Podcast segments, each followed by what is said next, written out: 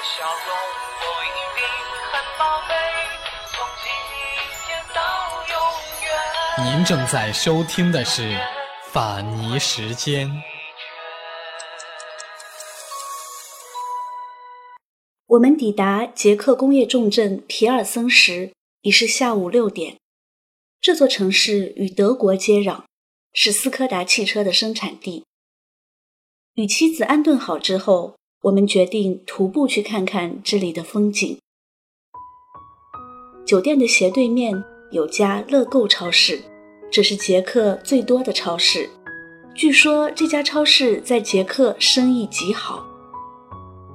当我们走到乐购超市门前时，忽然发现超市已经停止营业了。仔细一看，晚上七点是下班时间，里面有几个服务员在拖地。我们决定向城区走走看。乐购超市的门前有一座古老的石板桥，桥下是区分皮尔森新城和旧城的拉布扎河。桥边的石柱都已经发黑。估计有八九十年的历史。石板桥的人行道和车道都是碎石块拼成的老路，与周围的马路、人行道天然的连成了一片。当我们从石板桥上走过时，忽然发现周围零散的路人加起来不过三五个人。按照常识判断，这是高峰期刚过的傍晚，应该有不少回家的人才对。可是越往前走，行人越少。走到一家快餐店门口时，我们发现偌大的皮尔森街道只剩下我们俩了。我们所看到的店铺没有一家开门的。夜晚的皮尔森虽然安静，但是所有的店铺都打烊，这也给我们造成了不便。譬如口渴了，想买瓶水都买不到，妻子只好用手机导航。寻到了一条近路，准备回酒店。整条路上除了路灯之外，似乎就只有楼房屋舍里的灯光。我们强忍着口渴，继续往前走。功夫不负有心人，在远处的路边，我们看到了一间亮着白灯的小屋。常识告诉我，那是一家社区超市。我与妻子加快了脚步，走过去之后。忽然惊讶地发现，超市的老板和服务员竟然是华人。你好，我大声用中文跟两位同胞打招呼，他们面面相觑地看着我。你们是中国人吗？What do you want？女老板勉强挤出生硬的英语，而她的正在里屋搬运货物的儿子也探出头来，用奇怪的眼神看着我们。他们完全听不懂中文。Are you Chinese？我继续用英语问。Yes，女老板这次听懂了。But we don't come from China。在异国他乡遇到同胞，相互之间却只能说英文，这听起来有点可笑。记得我们念中学的时候，为了训练大家的英语口语能力，老师突发奇想。让同学之间用英语来交谈，结果教室里笑声一片。一个平时敢发言的同学很大声地提出了不同的意见：“大家都是中国人，干嘛聚在一起讲英语？”教室里爆发出哄笑，老师无奈只好作罢。可是我在皮尔森却对自己的同胞说英语，因为他们确实听不懂中文。这种感觉是尴尬的，好似你回到了自己的故乡，却不能说方言，而要讲普通话。我买了一瓶矿泉水，妻子买了一盒酸奶。结账时，他们也不问我们是否来自中国，冷淡的态度让我们觉得很失落。从这家店出来，外面夜幕更沉。远处的屋顶仿佛和苍穹连成了一片，在黑夜里，哪怕是最微弱的光，也会被迅速、准确地捕捉到。我发现不远处还有一家店铺，手头的矿泉水已经被我一饮而尽，需要再买一瓶。我决定到下一家店铺去看看。这家店铺和上一家一样简陋，货架上摆满了各种各样的杂物，许多非易耗的日用品都来自中国，如指甲刀、塑料篓之类。店主又是两个华人，像是兄弟俩，同样听不懂中文，面对我们时同样没有表现出他乡遇故知的欣喜。我回头时发现门上贴的李小龙的旧海报。早已斑驳不堪。在皮尔森，这样的商店有近十家，最大的一家大约有一百多平米，老板雇佣的店员也是华人，但是他们都用最为熟练的捷克语交流。J'ai appris de lui tout, les gestes et les cris, tout, les baisers bouleversants. Et les mots difficiles, réveil sans domicile, oser ce qu'il ose. J'ai appris pour lui la souffrance et l'envie, la jalousie comme une corde. Ce désordre des sens l'indécence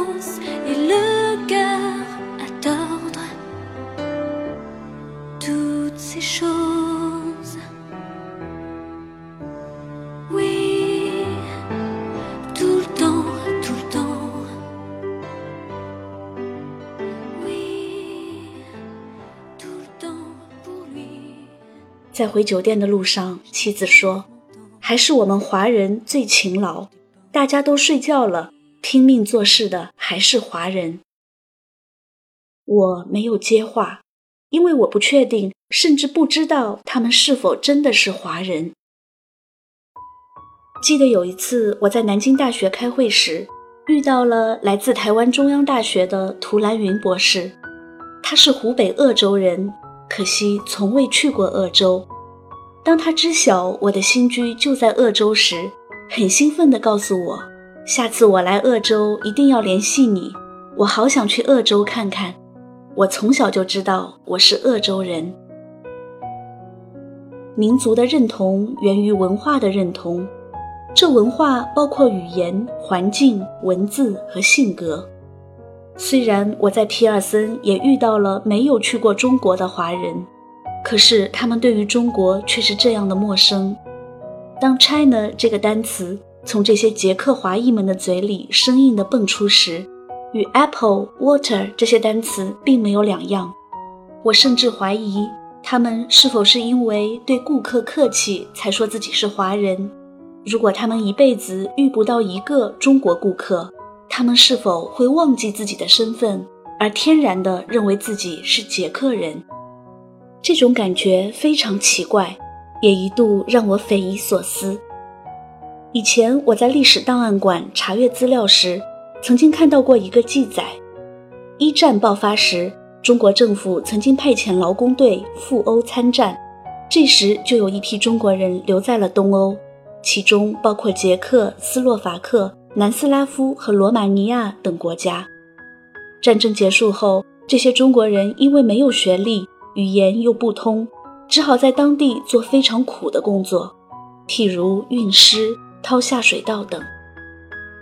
第一代人立足之后，中国又相继爆发抗战、内战，而德国治理下的捷克却相对太平许多。第二代人自然也就不想回国。就开始经营中餐馆，做保姆等等，做着比父辈稍微轻松一点的工作。到了第三代人时，杰克已经成为红色波西米亚的世界。对于大多数华裔人士而言，他们早已入乡随俗，有的搞外贸，有的从事超市经营，部分人还进入了政界与学界，当选为议员。或者受聘大学教职，已经完全融入了当地社会。他们的出身决定了他们的交往、婚姻。东欧的华裔多半还是选择和华裔结婚，所以后代还是华裔，只是他们早已不是中国人，自然也听不懂中国话。除了中餐馆老板外，大多数东欧华裔的日常生活也早已西化，有的全家信仰天主教，每周赶到教堂去做礼拜；有的日常三餐均为西餐，早已不习惯南北菜系之味儿，甚至在个人习惯上也被逐渐打上了西方人的烙印。他们不愿意拍照，不喜欢讨价还价，可是，在骨子里，他们依然保留了中国人最本质的特征——勤劳。有朋友在国外的大学实验室留学，回国之后大为感叹：西方人工作八小时之后就下班去喝咖啡，为了几十美元加班费，熬夜加班的永远是中国人。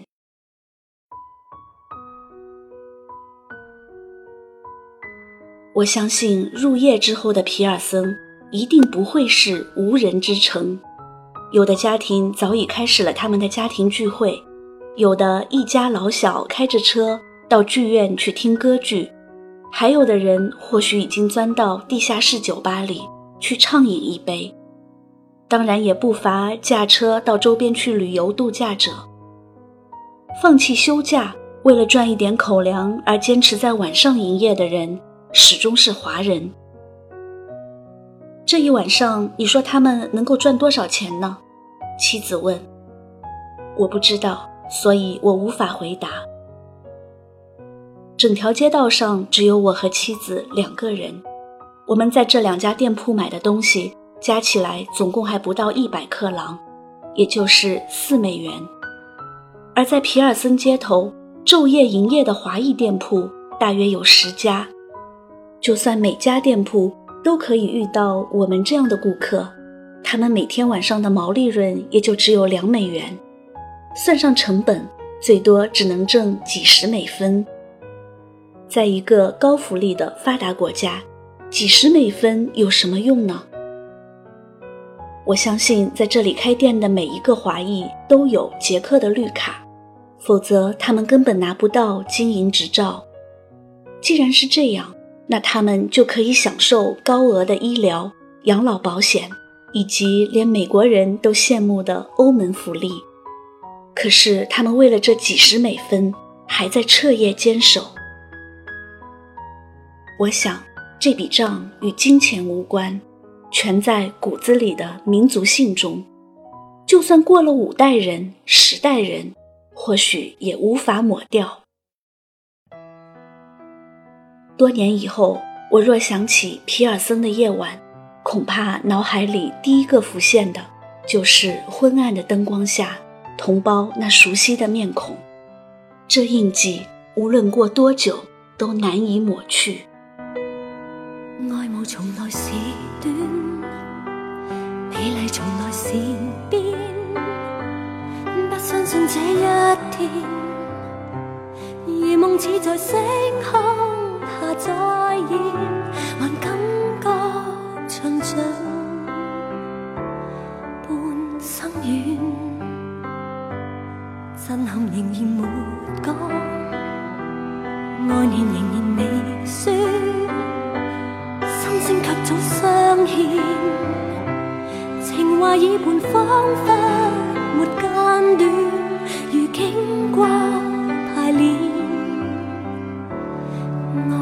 恋片，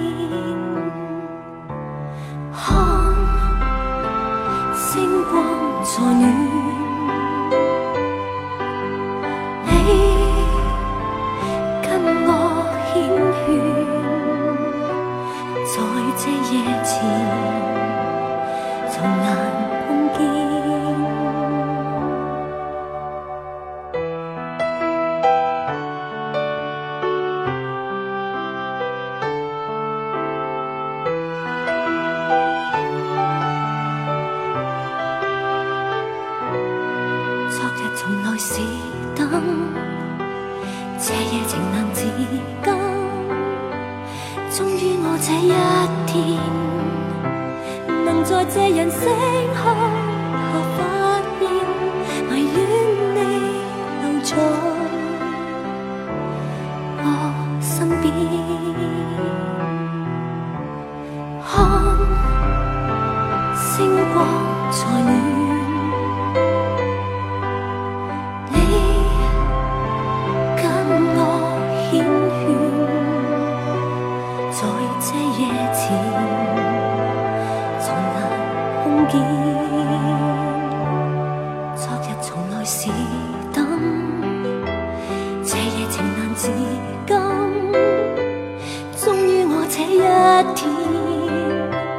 能在这样星空